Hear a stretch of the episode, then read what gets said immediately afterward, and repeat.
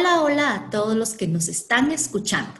Esta es la parte 2 del episodio en donde estuvimos platicando sobre el trabajo formal por hora. Mi nombre es Jennifer Fuentes y hoy continuaremos con este interesante tema con otros dos expertos, pero visto desde otro enfoque, visto desde el enfoque sectorial. Para esto están con nosotros Ninosh Kalinde. Ella es gerente del sector de Contact Center and BPO de Agexport. Ninoshka, quisiera que nos cuente, por favor, cuál sería el beneficio para su sector de Contact Center que entre en vigencia este convenio. Gracias, Jennifer, por tenernos acá. Eh, mira, realmente me gustaría dividir la pregunta en diferentes aspectos. Eh, el primero es que cuando una empresa internacional está haciendo una búsqueda de país para invertir en dicho país en inversión extranjera directa y generar trabajos, tiene una tabla comparativa de beneficios o motivaciones para invertir en ese país.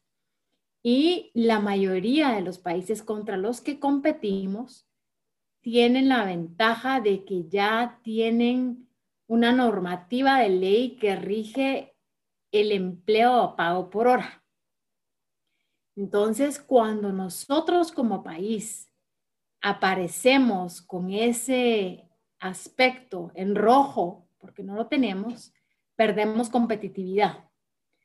Eh, ya es uno un punto negro eh, o una cruz en la decisión de invertir o no en Guatemala.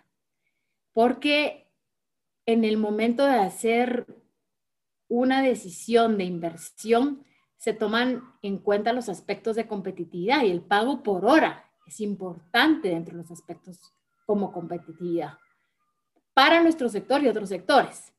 Entonces, realmente creo que deberíamos de comenzar por ahí porque es el inicio de la cadena de, generación de empleo. ¿Sí? Entonces, el nuevo empleo necesita que el país tenga una herramienta legal que norme el empleo a pago por hora.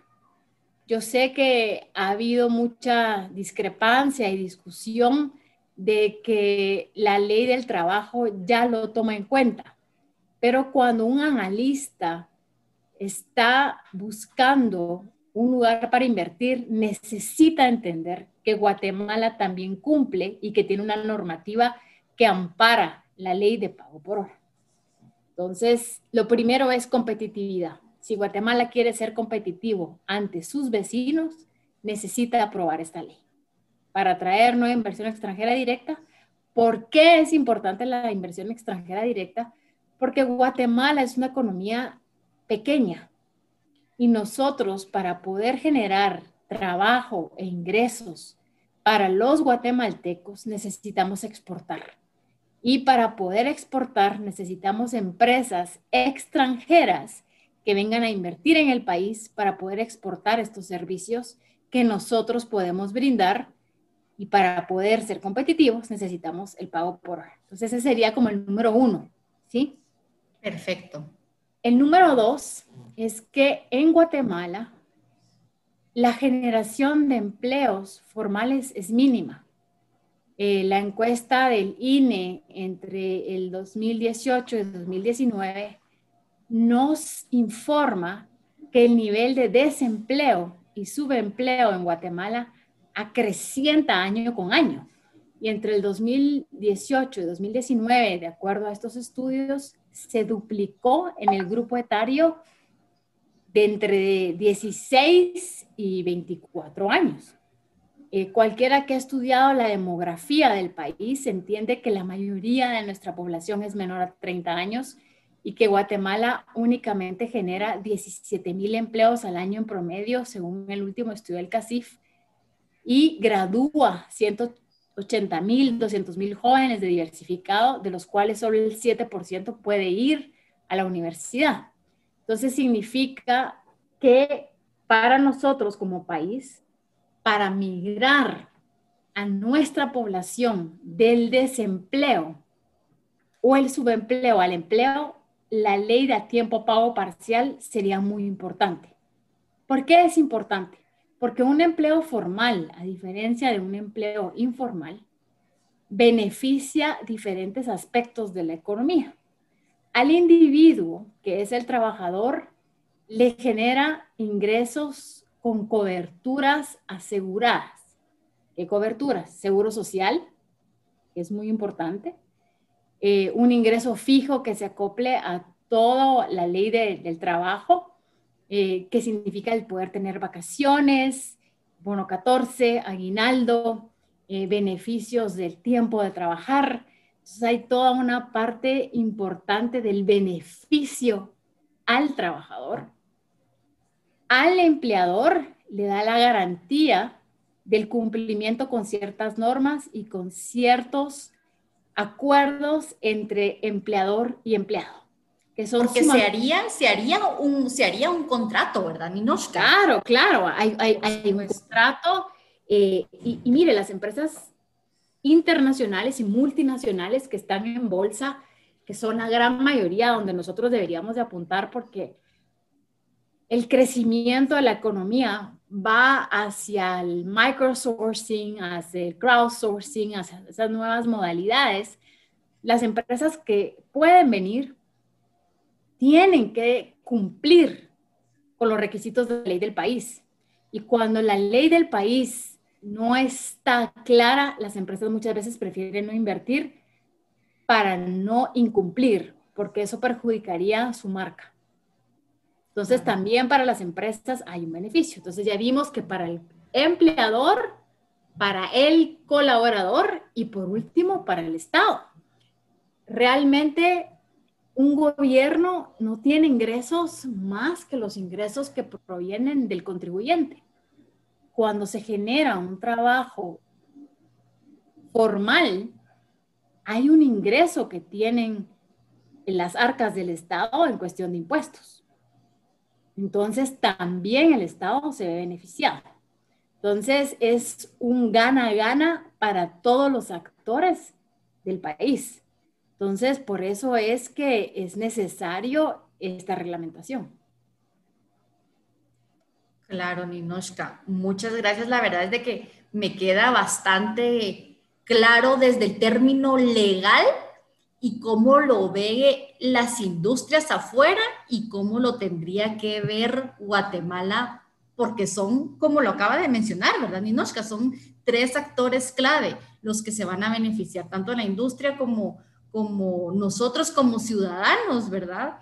y, el país, pero eh, es una cantidad, son, unos, son muchos aspectos a tomar en cuenta. La verdad es de que yo misma em, no había considerado o no había caído en cuenta eh, que el país debe tener la reglamentación bien clara para que sea considerado por industrias extranjeras. Y eso es bien importante. Y Supongo, usted será la experta, Ninoshka, pero supongo que es ahí donde quizás Guatemala ha perdido oportunidades en comparación con otros países. Mire, Guatemala ha perdido oportunidades en diferentes fases del proceso de atracción de inversión. La primera fase del proceso de, de atracción de inversión la tiene a su cargo un grupo de ejecutivos de investigación de mercado que están buscando el mejor lugar para que su empresa se expanda. Y es gente que hace una tabla comparativa en Excel y mira los pros y los cons. Y Guatemala muchísimas veces no llega a la parte de un RFP o un RFI, que es eh, requerimiento de información del país, porque en esa primera tabla pierde. Cuando vemos que tenemos El Salvador, Honduras, República Dominicana, México, eh, Costa Rica, que son nuestros principales contendientes, con estas leyes que generan competitividad y Guatemala aparece en rojo. Simple y sencillamente, ni siquiera somos discutido entre el, el Board of Directors o el grupo de personas que está discutiendo dónde invertir. Claro, ya no somos considerados. Ya, ni siquiera somos considerados. Porque nosotros pues nos sentimos un país espectacular y excepcional. Si la gente compara o siente lo que yo siento, pues decimos, ah, puchica, pues es guate, pues es linda, es preciosa y la gente tan trabajadora. Pero la gente que está sentada en un escritorio en Rusia, en Asia, en Nebraska, no saben dónde está Guatemala. Ya para ellos es North America, en South America y Central America no existe. Totalmente, totalmente. No existe. Entonces, eh, y cuando logran identificar a Guatemala y lo, lo googlean, lo buscan y ven que nosotros no tenemos esas, esas herramientas básicas para la competitividad, nos sacan. ¿Verdad? Ahora, si alguien escuchó acerca de Guatemala y de lo bien que nos está yendo, porque nos está yendo muy bien dentro de la industria, nuestras empresas han logrado unos Key Performer Indicators de calidad altísimos. Entonces dicen, bueno, vamos a considerar Guatemala. ¿sí? O sea, aunque aparezca en rojo, lo vamos a considerar porque tenemos estas mega empresas operando ahí y si están operando ahí es porque hay algo. Guatemala ya tiene dentro de nuestra industria a las empresas más representativas de, la industria de contact centers y BPO. Es más, tenemos a dos de las primeras top four, de las primeras cuatro empresas del mundo que ya están en Guatemala. Una de ellas simple y sencillamente porque hubo una absorción de otra empresa y el momento de absorber la otra empresa, pues está aquí en Guatemala, pero yo personalmente las atendí desde el 2014 para tratar de traerlos como al país y me decían, ¿por qué voy a irme a Guatemala? Si República Dominicana, Colombia, Honduras me está ofreciendo todas estas ventajas competitivas que el país no tiene. Y realmente pues vinieron por absorción. Entonces, eso hace que las empresas empiecen y digan, bueno, vamos a considerarlo. Pero una vez más, cuando nos consideran, eh, el ease of doing business, eh, los precios, la competitividad, más que no teníamos todo el marco legal que sostiene la competitividad como el país, entre ellas el pago a tiempo parcial, porque aparte es el teletrabajo, la ley de, de seguridad, eh, los acuerdos de doble tributación y todo lo que viene incluido pues entonces ahí volvemos a quedarnos en el filtro de muchas. Y por eso es que podemos ver que en los últimos 15 años, en nuestro sector, empresas nuevas han venido, pero son pocas. lo que ha sucedido es que las empresas que ya habían apostado por Guatemala reinvierten y generan nuevos empleos, ¿verdad? Hoy tenemos empresas que tienen 6.000, 7.000 colaboradores y hace cinco años tenían 800. ¿Por qué? Porque estas empresas se dan cuenta que Guatemala tiene un nivel de mano de obra alto. ¿sí? Nuestro limitante es que no podemos crecer a un ritmo acelerado porque a pesar de que esta mano de obra es muy buena, no cuenta con lo básico que es el conocimiento de inglés. Pero hemos crecido a través de las mismas empresas en los últimos, en los últimos años. Eh, pero atraer nueva, nueva inversión extranjera directa es difícil cuando no nos vemos competitivos en el mapa de los analistas que están haciendo el trabajo. Ya. Este, hablando un poquito del, del marco legal, Ninoshka, este, una de las críticas de la reglamentación de este convenio es el temor de las personas que van a ganar menos del salario mínimo. ¿Qué, qué me puede decir acerca de esto? Ay, Jenny. Mire, realmente aquellos que han estudiado las estadísticas de Guatemala se dan cuenta que el 84% de la población económicamente activa en Guatemala em, está ganando un salario igual al salario mínimo. Y únicamente el resto, que es el 16%, tiene un salario por arriba del salario mínimo. Yo no puedo hablar en nombre de otras industrias pero sí puedo hablar en nombre de la industria que represento con mucho orgullo, que es el sector de contact center y BPO. Y para nosotros no existe salario mínimo. Para nosotros, eh, nuestra posición básica duplica el salario mínimo y las posiciones que se han ido transformando, porque la industria es una industria de valor agregado, pues pueden quintuplicar un salario mínimo. Entonces, eh, realmente considero que las personas que están viendo eso siguen viendo a Guatemala y siguen viendo al mundo como un proveedor de productos básicos. El año pasado tuve la oportunidad de participar en la Organización Mundial del Comercio en el lanzamiento del estudio 2020 en el que se priorizaba la industria de servicios como el catalizador de las economías en desarrollo y desarrolladas. Y se ve la diferencia de lo que es una industria de servicios. Y en la industria de servicios el salario mínimo ni se toma en cuenta. ¿verdad? Entonces, para nuestra industria, esto no sería una realidad. Eh, es como, no está basado en un fundamento.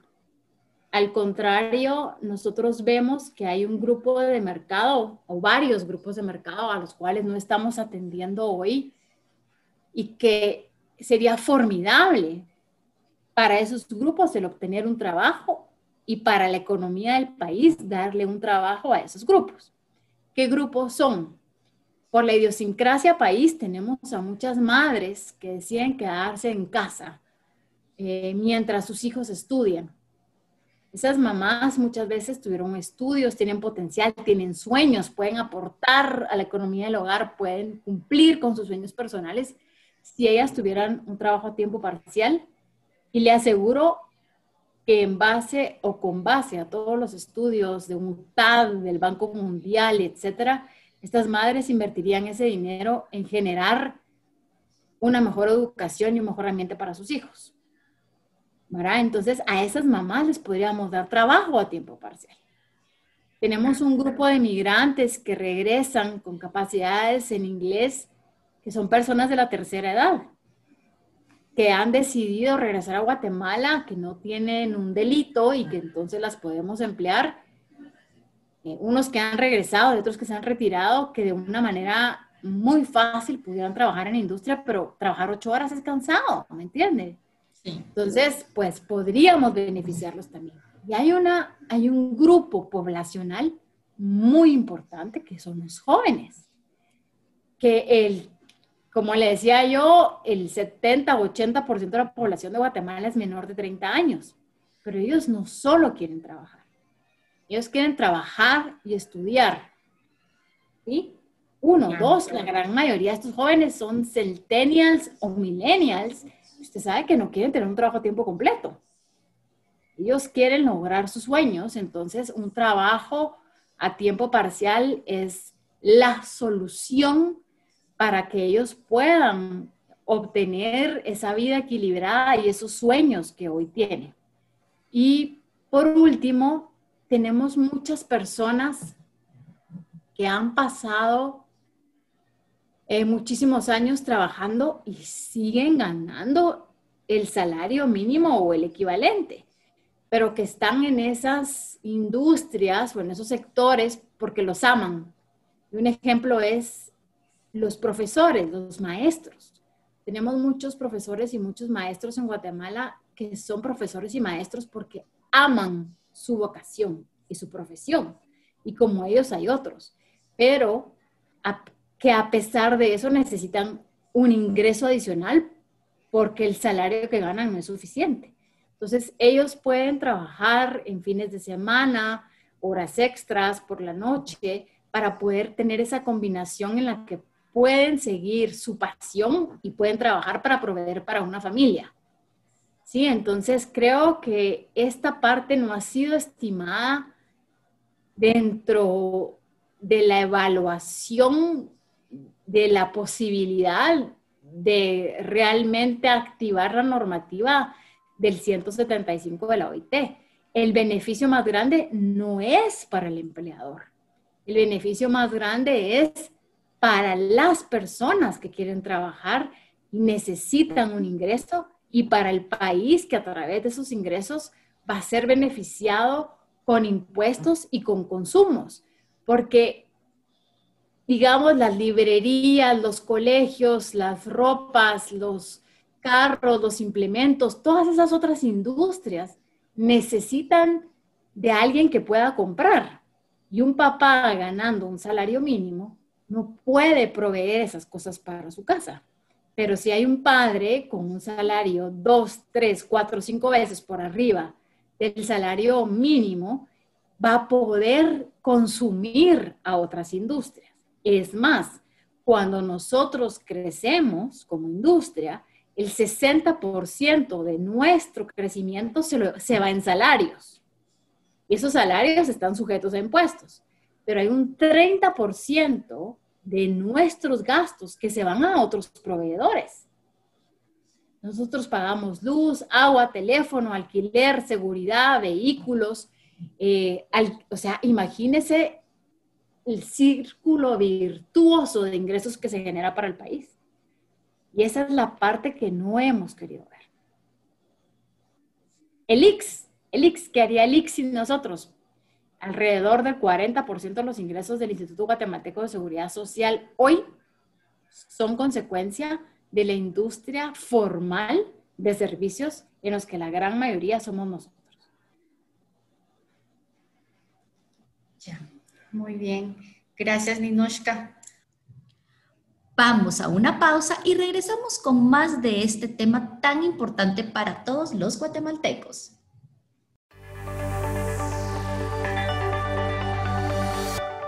¿Sabías que en Guatemala, el 29% de la población con empleo corresponde a trabajo formal y el 71% a trabajo informal. Según las estadísticas del IX, en época de COVID-19, 3.912 empresas dejaron de reportar y se perdieron 109.000 empleos formales en el país. Estamos de vuelta con el tema trabajo formal por hora. Tendremos también el gusto de hablar hoy con Luis III. Él es un reconocido cineasta de Guatemala y además es el presidente de la Comisión de Economía Naranja de Agexport. Luis, quisiera empezar con que nos cuente, por favor, brevemente acerca de su sector.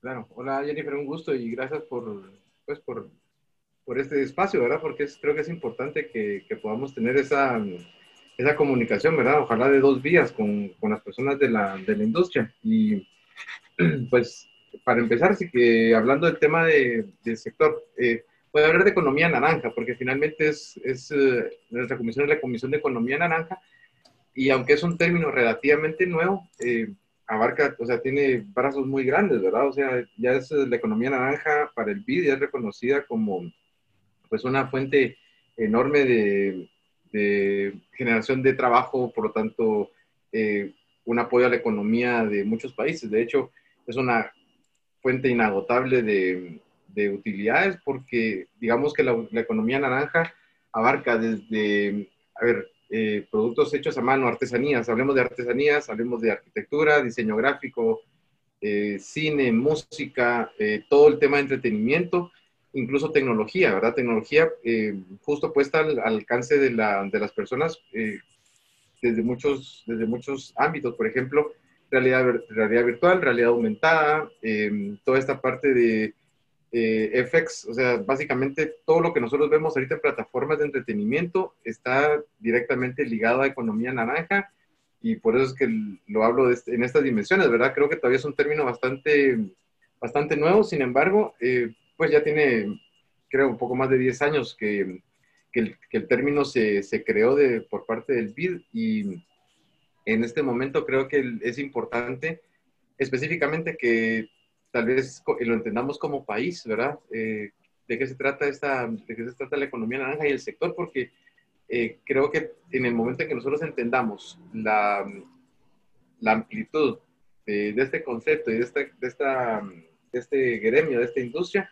vamos a poder realmente tener capacidad de visualizar hacia dónde podemos llevar eh, a nivel positivo y a nivel económico a nuestro país, ¿verdad? Mm, ya, muy bien, Luis. La verdad es de que con eso me queda bastante claro eh, un amplio, tener un amplio panorama sobre lo que es la, la industria de economía naranja. Eh, ahora entrando un poquito más uh, al tema de que estamos trabajando hoy, que es el convenio 175, el trabajo formal por hora. Luis, ¿usted cree que al reglamentar la aplicación del convenio 175, cuántos empleos que ahorita están de modo informal pasarían a modo formal? Mira, por ese lado, obviamente no podemos tener cifras exactas, ¿verdad? Eh, creo que en este momento eh, podemos especular cosas porque habría que hacer un trabajo, una investigación de fondo como para poder realmente tener una, una, una perspectiva acertadísima, ¿verdad? Sí, acertada y, justa de lo que es. Sin embargo, hay algo que sucede en, la economía, eh, hablando de economía naranja, hablando de nuestra industria, algo que sucede frecuentemente es que hay muchas personas y voy a poner un ejemplo específico entre un millón de ejemplos. Eh, un diseñador gráfico. Eh, un diseñador gráfico que está eh, trabajando por su cuenta o está trabajando para, para, alguna, para alguna empresa a nivel freelance.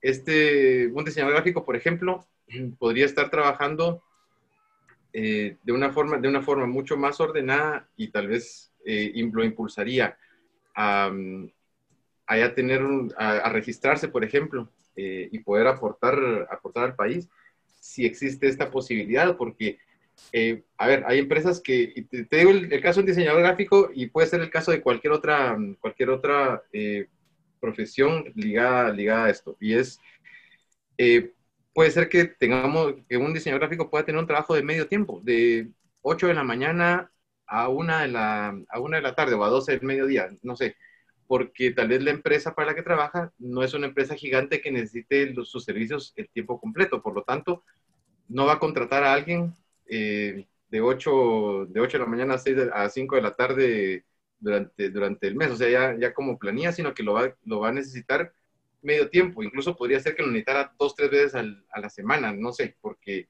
este tipo de profesiones, este tipo de, de servicios, eh, muchas veces no requieren todo, todo, el, todo el tiempo. Entonces, creo que daría la posibilidad a personas que actualmente no están eh, registradas y que están realmente trabajando, trabajando como freelance, los, los, ordenaría y le daría la posibilidad de tener incluso algunas, algunos beneficios eh, adicionales porque ya están aportando directamente y están registrados como, como en pequeños contribuyentes, digamos, del, del, país, ¿verdad? Creo que esa es una ventaja, eso es una ventaja y es una forma positiva de verlo.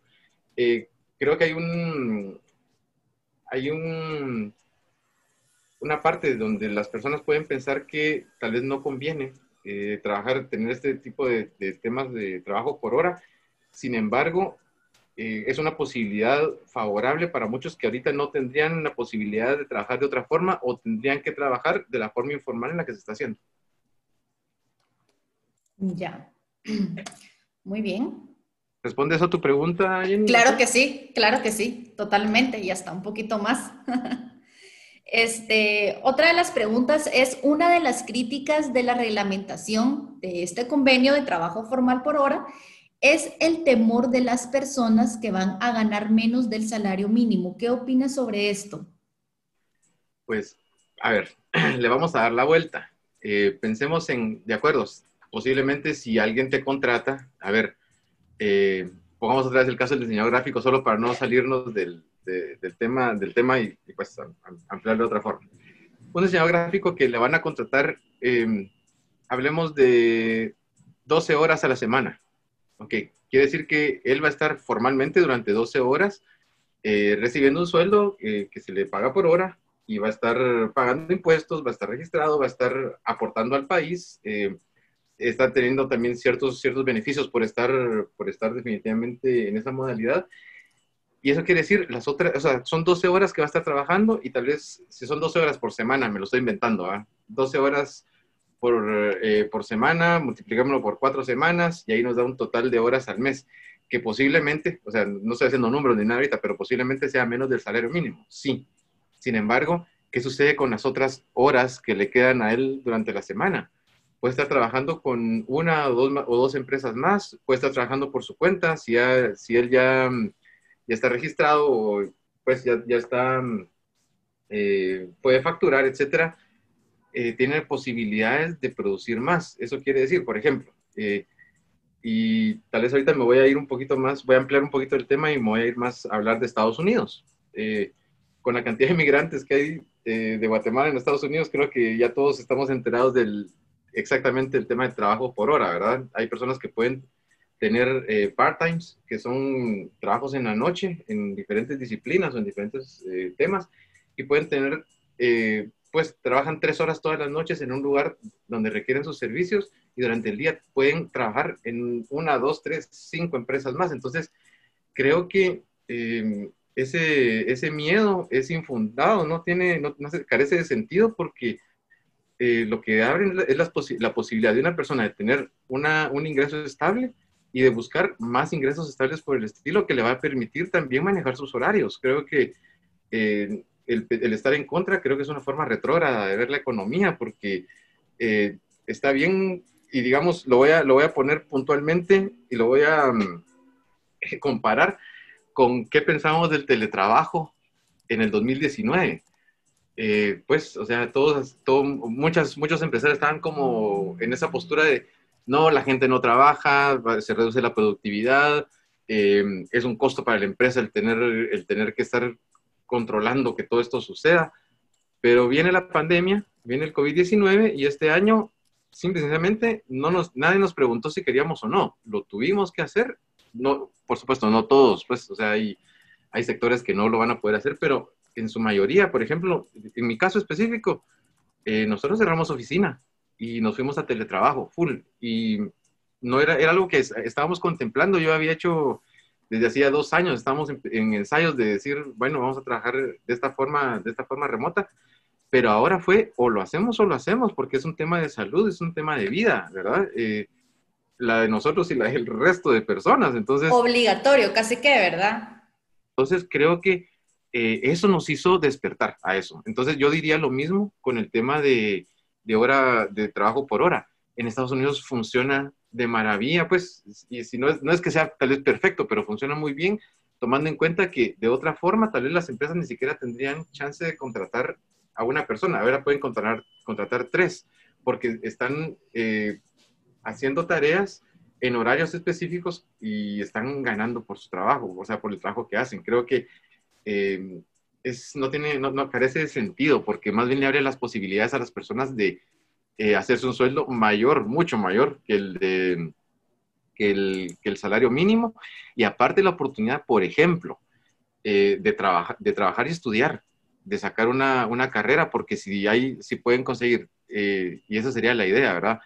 Trabajos en los horarios en los que realmente ellos tienen el, tiempo y no interrumpe su, su, crecimiento profesional en la universidad, incluso adultos que tal vez no han sacado un bachillerato, no han sacado una, una, una carrera a nivel medio, abre esas posibilidades. Yo creo que eh, estaríamos, eh, estaríamos en riesgo, en el riesgo, en, ese, en ese riesgo que la gente cree de ganar menos que el salario mínimo, si estuviéramos eliminando la otra posibilidad de, de estar, en una planilla como hasta el momento se hace, pero realmente no se está quitando esa posibilidad, más bien se está abriendo una nueva posibilidad de ingresos y de inclusión de personas en, el, en la economía del país, ¿verdad? Para seguir eh, creciendo a ese, a ese nivel. Por ejemplo, y eh, otra vez, el, el, ejemplo del diseñador gráfico.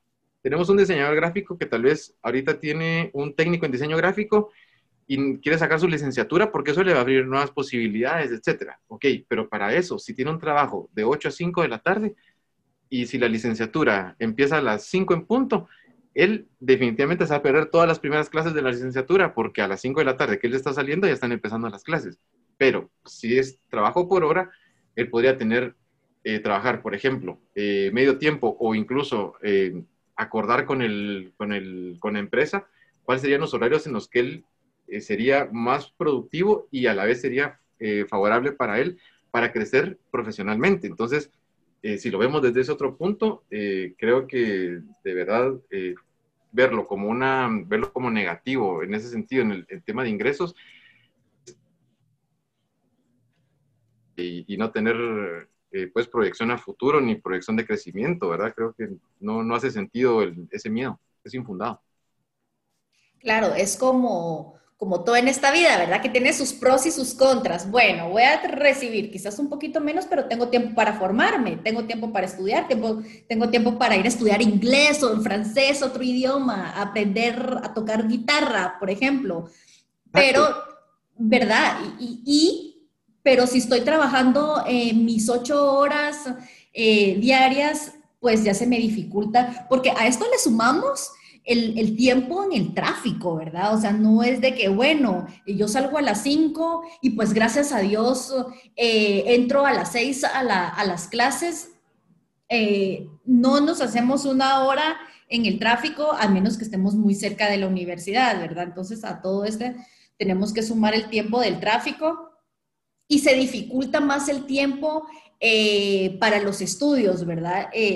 cuando estábamos hablando con Andrés, yo le comentaba a Andrés que, que pues nos, bueno, platicábamos con Andrés que también no solo es el momento de el, del estudio, ¿verdad? De ir y tomar las clases, sino el tiempo que uno le tiene que dedicar em, a las tareas, a los proyectos que se deben realizar. Entonces ahí ya se vuelve un montón de tiempo, pero que al final del día también nuestras cosas personales son muy importantes si pudiéramos tener, optar a un trabajo por hora, ¿verdad? Imagínate también, tú, tú hablabas de, de, esos tiempos, sumarle el tiempo de traslados, por ejemplo. Claro. Puedes manejar mejor tus tiempos de traslado si es, eh, si es presencial el tema. Ojalá nos quedáramos más en, en, temas online como estamos ahorita, pero creo que, por ejemplo, el, esta nueva, este conocimiento que tenemos ahora, este conocimiento forzado que tenemos de cómo, se, cómo funcionamos eh, trabajando vía remota, más el tema de poder trabajar, eh, de tener trabajos por hora, creo que nos abriría las posibilidades increíblemente porque entonces no solo estamos ahorrando tiempo en, en traslados que ya no tenemos que hacer, sino que somos más efectivos en el tema de, ok, yo sí puedo terminar ahorita de trabajar a las 5 de la tarde y a las 5 con un minuto ya estoy conectado con la universidad si tengo que sacar, si quiero sacar una carrera, o a las 5 puedo tener otro trabajo y, y por ejemplo, trabajar de, me estoy inventando de de, la, de 2 de la tarde a 5 en una empresa y de 5 de la tarde a 8 en otra. Y, no, y en la mañana estudio o en la mañana me dedico a otras cosas, a hacer deporte, yo qué sé. Entonces creo que eh, eso, eso es eh, ver las posibilidades. Eh, no, no estamos, algo creo, creo que hay que subrayar es que este convenio no está obligándonos a trabajar en esta modalidad, nos está abriendo una posibilidad. ¿Verdad? Eso creo que es algo que hay que subrayar. Claro, bien importante sobre todo. Otra de las críticas a esta modalidad de trabajo por hora es que se perderán algunos beneficios como, por ejemplo, las vacaciones. ¿Qué nos puede decir acerca de esto? Ok, chistoso porque digamos que tenés un trabajo de medio tiempo, eh, porque te lo permite, porque ahora te pueden contratar por hora. Entonces, digamos que trabajas toda la mañana eh, y en la tarde la tenés libre. En la tarde, como te decía, puedes hacer deporte, estudiar, lo que querrás. Entonces, básicamente, pues no, no, no, lo, no, lo, quiero comparar directamente porque pues sería también eh, ilógico compararlo, pero digamos que tenés medio día de vacaciones, o sea, todos tus medios días, eh, tenés ese tiempo para ti, para dedicarlo a lo que, a lo que te interese y etcétera, etcétera. Yo creo que eh, ese tema de las vacaciones eh, eh, tiene, tiene muchos ángulos desde donde verlo. si bien es cierto que también es necesario, porque es necesario para el ser humano también por un momento despejarse del, tema, del tema laboral para, para que su mente también pueda, pueda respirar, llamémoslo de esa forma. también creo que el, el tema de trabajo por hora daría la, la, posibilidad a las personas de trabajar en lo que realmente quieren, no en lo que tienen que hacer para poder sobrevivir. Porque, como te decía otra vez, regresemos, perdón que regrese tanto al tema del diseñador gráfico, pero eh, si, este, si este eh, profesional, de este diseñador, que es un técnico en diseño, digamos, eh, consigue un trabajo en una empresa, la va a trabajar, lo va a conseguir de 8 a 5. De lo contrario, no le dan el trabajo, no existe la posibilidad porque tampoco se puede quedar como freelance porque no es algo que a la, que a la empresa, por ejemplo, le interese. Eh, si, lo vemos, si lo vemos en ese caso específico, eh, tenemos, eh, toda la, toda la gama de posibilidades al, al, alcance de las personas, porque en el momento en que fraccionas tu tiempo, puedes decidir qué hacer con él. Entonces, no, no debería de crearte problema. Y otra cosa, si este diseñador gráfico no consigue ese trabajo de 8 a 5, va a tener que ir em, a trabajar a un call center, por ejemplo, y pues ahí, van, ahí va a trabajar en un horario que le permite estudiar, porque como diseñador gráfico no pudo conseguirlo, mientras que si tenemos eh, trabajo por hora, posiblemente pueda negociar, trabajar en un horario que le permita seguir siendo diseñador gráfico, no ir a un call center. Eh, no tengo nada en contra de los call centers, por cierto, solo es un, ejemplo, ¿verdad? Pero, va a poder seguir trabajando en lo que está estudiando y en lo que se quiere desarrollar. De lo contrario, estaría tal vez perdiendo la oportunidad de seguir ejerciendo su profesión y de seguir entendiendo más cosas acerca, del, acerca de la industria en la que está y por lo tanto, eh, dos cosas. Eh, la posibilidad de trabajo por hora le daría la oportunidad de seguir creciendo, la no posibilidad de trabajo por hora podría ser una, una zancadilla para él en el tema de su desarrollo profesional y personal. Ya. Muchas gracias, Luis. A modo de ir cerrando esta conversación, quisiera escuchar algo más que quisiera agregar sobre esta modalidad de trabajo. Eh, ok, mira, entre las cosas que yo estaba mm, entendiendo, eh, básicamente eh, lo que, lo que está, de lo que estamos hablando es, no, a ver, no nos estamos inventando el agua azucarada, eso es lo que te quiero decir tal vez el tema de hora, eh, trabajo por hora, en Estados Unidos, que es una referencia, pues, o sea, eh, podríamos hablar de otros países, pero digamos que solo para hablarle en términos prácticos, en ese país funciona, funciona bastante bien, le permite a muchas personas desarrollarse en diferentes actividades.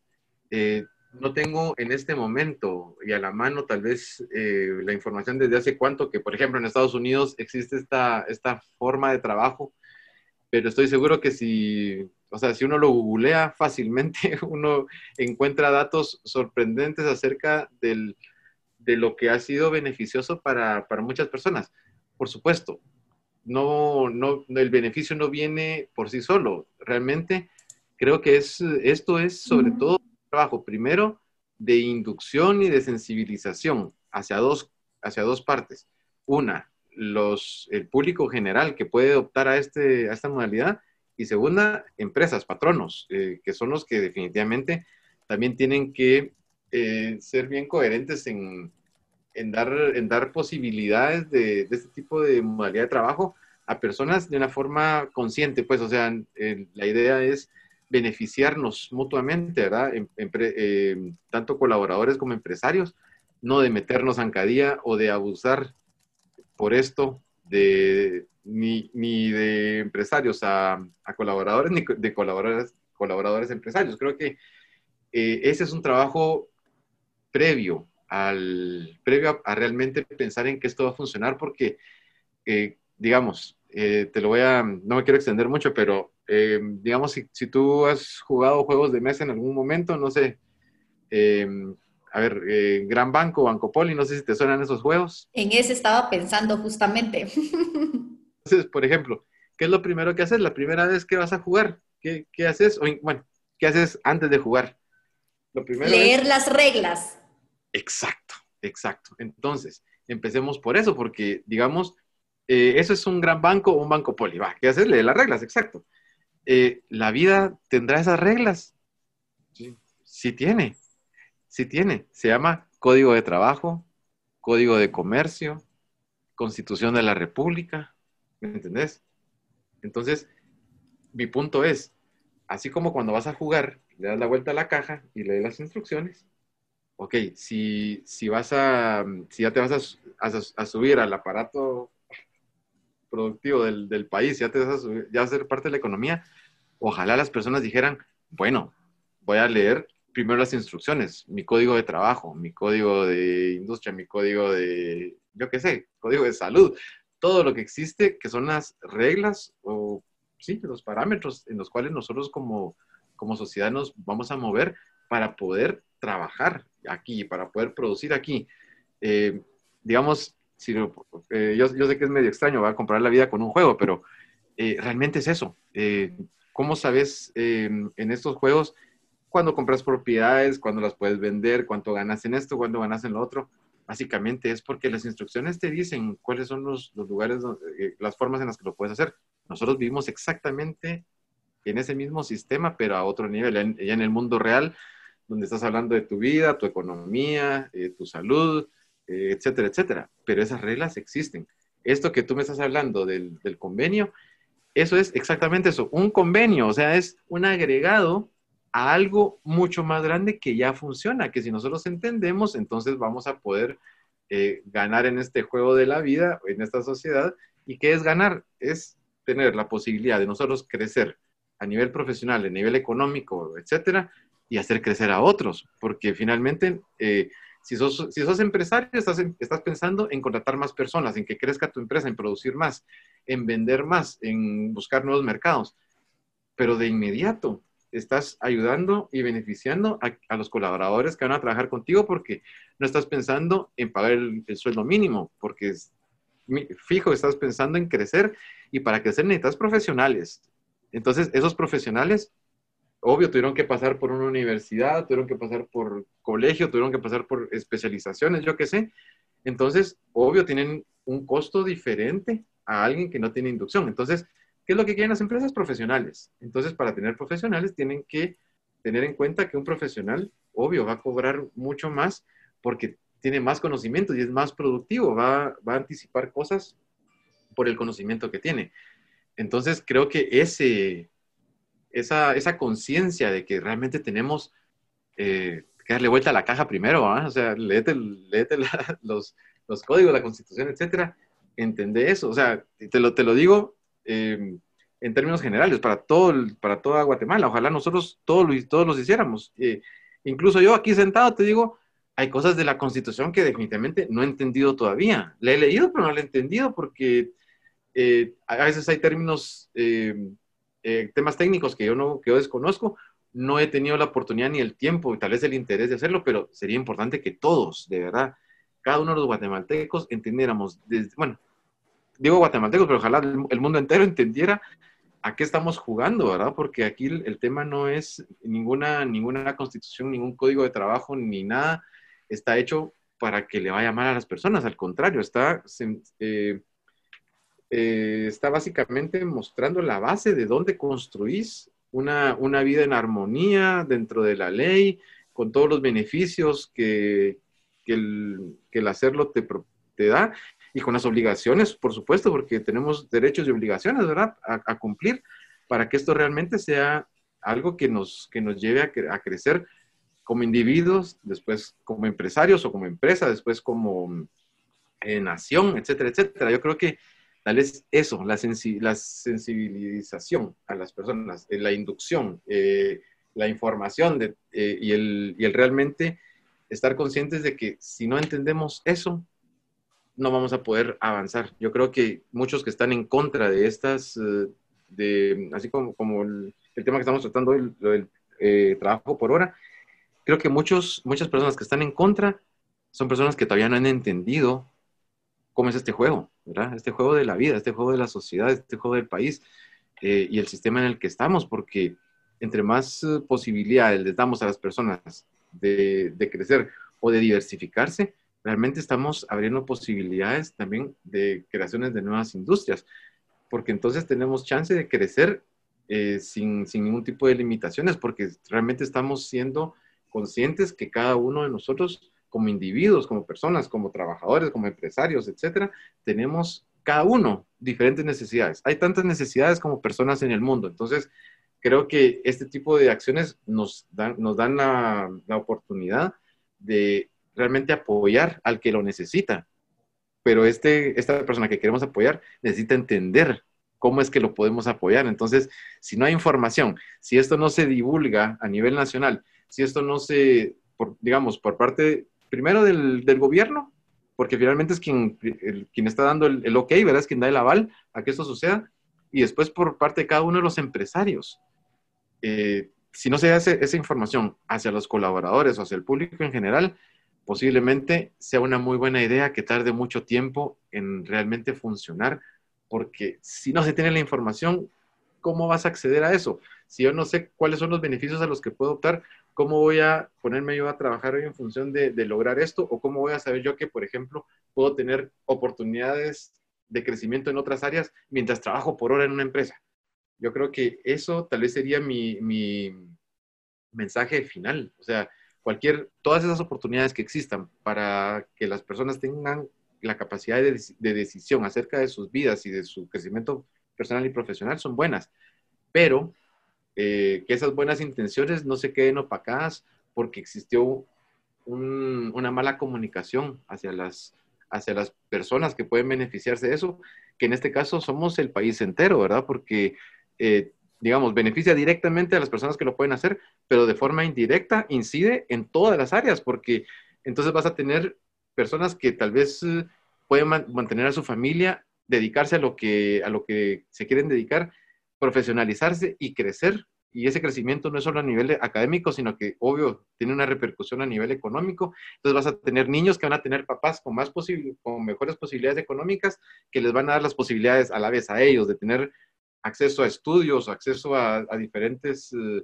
sistemas de aprendizaje que los van a hacer profesionales mucho, mucho antes de, lo que hubiera sido posible si ellos no hubieran tenido esa posibilidad. No sé si me explico, si más bien te confundí con todo lo que dije ahorita. No, claro que no. Una, bonita forma de, de poder cerrar este tema, ¿verdad, Luis? Y también estaba con todo lo que hemos estado hablando, me quedé pensando si la industria eh, de economía naranja acá en Guatemala realmente em, ya ha puesto en aplicación este convenio o aún no, o empíricamente.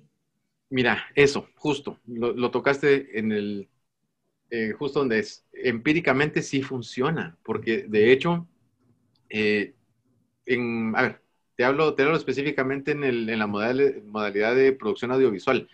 Existe alta incidencia de trabajo por hora, pero es un trabajo por hora donde las personas están trabajando todavía de forma informal. Yo puedo contratar, por ejemplo, en una producción, eh, puedo contratar, necesito tres grips, que son las personas que apoyan en el tema de eh, utilizar la gripería, eh, ser soporte para, para poder trabajar tema, con el equipo técnico, ¿verdad? llevar equipo, etcétera, etcétera.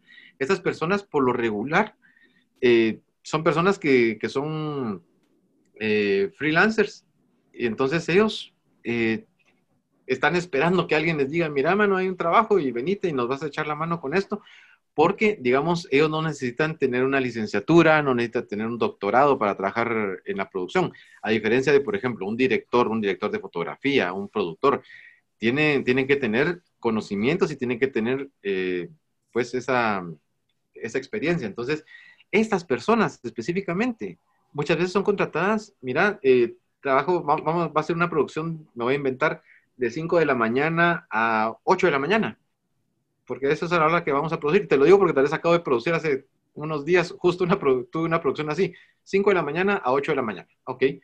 Entonces, eh, se contrataron estas personas y, obvio, eh, algunos de ellos tienen facturas, otros dicen, vos fíjate que no tengo factura, y no le puedes decir, ah, bueno, no, entonces mira, mano, no hay trabajo para vos. O sea, uno no puede ser así de insensible también cuando uno ve la necesidad de las personas.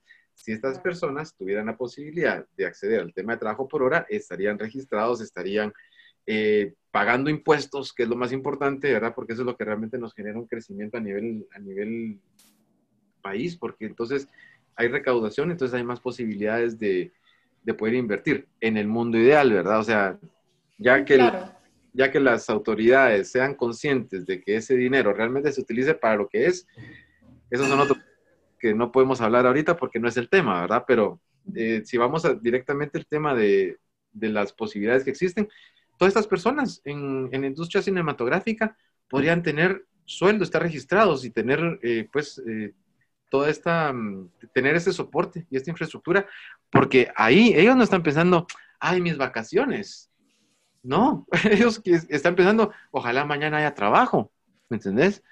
Entonces, eh, creo que el, eso es posibilidad que haya productoras o que, existan productoras que puedan contratar, ah, bueno, mira, eh, si vamos a tener este, este tema por hora, y entonces como ya está regulado, ya todos vamos a entender mucho mejor la estructura en la que nos vamos, en la que vamos a funcionar. Y entonces le abre posibilidades a estas, a estas personas que actualmente sí, definitivamente están en, la economía informal, pero porque no existe esta otra posibilidad y porque tampoco se, se podrían contratar, eh, tampoco se podrían subir a planilla, porque otra vez, puede, puede que necesitas sus servicios tres horas el martes, cinco horas el viernes o 24 horas durante la semana divididas, ¿me entendés? Entonces, creo que las posibilidades que abre esto es porque justo apoyaría a que deje de suceder lo que actualmente por necesidad sucede, ¿verdad? Porque al final, eh, las, las, personas que estarían subiéndose a, este, a esta modalidad, en su mayoría, pienso yo, pues, o sea, eh, eso solo, eso es una, por supuesto, estoy suponiendo que hay una cantidad gigante de personas que dirían, está mejor eso que como estoy ahorita, que pues no tengo, ni siquiera aparezco, ni, ni, soy, ni siquiera soy un, eh, un número, una estadística para el país, porque es como que no existiera. Esta forma, esta otra, mm, esta posibilidad creo que los visibilizaría y también crearía la oportunidad de ver, a ver, si tenemos, si nosotros somos parte de una, de una industria cinematográfica, ahorita en, mi caso específico, de industria cinematográfica, eh, podríamos ver cómo podemos incorporar a las personas a esta modalidad de trabajo por hora y entonces ya ellas podrían tener, por ejemplo, eh, tal vez ya una, una visión mucho más aterrizada de las posibilidades que tienen de obtener eh, utilidades por su trabajo y ahí sí de profesionalizarse, porque entonces incluso estarían viendo en horarios cómo pueden seguir creciendo a nivel profesional para incorporarse después a no ser, o sea, digamos que la posibilidad no es de que sean grips toda la vida, sino que ok, puede ser un grip que le interesa la fotografía, entonces puede estudiar fotografía y puede ser, después de ser grip, puede ser un asistente de fotografía, director de fotografía, etcétera, o productor. Entonces, creo que eso es la, maravilla de, esto, de, estos, de estas posibilidades. No es porque todo mundo eh, vaya a subirse a ellas y les vaya a funcionar, pero a los que les funcionen, que la aprovechen y a los que les funciona de otra forma, que sigan ahí, ¿verdad? Yo creo que era lo que te decía. No es que ahorita que, que existe este convenio, pues todo lo que se ha hecho antes ya no existe y ahora solo es esta modalidad. No, es una posibilidad adicional y eso siempre se agradece. Mira, realmente, Jenny, yo vengo trabajando queriendo motivar el 175 de la OIT desde el 2009, em, por varias razones. Uno, soy madre de dos hijos que tenía como sueño trabajar y que tenía que trabajar. Usted no se imagina cuánto hubiera deseado yo el poder tener un trabajo a tiempo parcial. Hoy mis hijos son universitarios y adultos y ya no los puedo tener a mi lado y no pude combinar mi necesidad de proveer y mi necesidad de estar y estoy segura que como mujer hay otras mujeres como yo que quisieron el poderlo haber aprovechado. ¿Sí? Totalmente. Dos, eh, considero que las personas que se están oponiendo a esta aprobación de ley no han investigado lo suficiente para darse cuenta cómo la economía se ha reactivado en países donde esta ley se ha aprobado o esta normativa de ley. Lo podemos ver en Honduras, en República Dominicana, en Costa Rica, o sea, no tenemos que ir muy lejos, en El Salvador, no tenemos que ir a Asia o Europa a buscar esto. Entonces es importante entenderlo antes de oponerse. Y creo que esa ha sido una falta de entendimiento. Dos, o sea, ese es el número dos. Número tres, creo que es importante el que se puedan hacer proyecciones del Instituto Guatemalteco de Seguridad Social. ¿Qué pasaría con Guatemala si nuestros puestos como industrias de servicios no estuvieran en la formalidad? ¿Quién los sostiene? O sea, no podemos seguir motivando eh, em, entrepreneurs únicamente. Necesitamos generar empleos formales porque tanto el Estado como la salud pública, que es parte del Estado, no se puede sostener sin ingresos porque el Estado no genera. El Estado únicamente genera de la contribución de los empleos de la industria privada. Entonces es muy, muy importante que también tomemos en cuenta eso. Qué bonitos mensajes de cierre y al mismo tiempo agradecerles por acompañarnos en este episodio. A los que nos están escuchando, eso es todo por hoy, esperando seguir en comunicación y seguirles trayendo información importante y relevante para todos ustedes. Así que muchas gracias y seguimos en contacto. AGEXPORT Podcast es un producto más del clúster informativo de AGEXPORT, integrado por Data Export y AGEXPORT Hoy.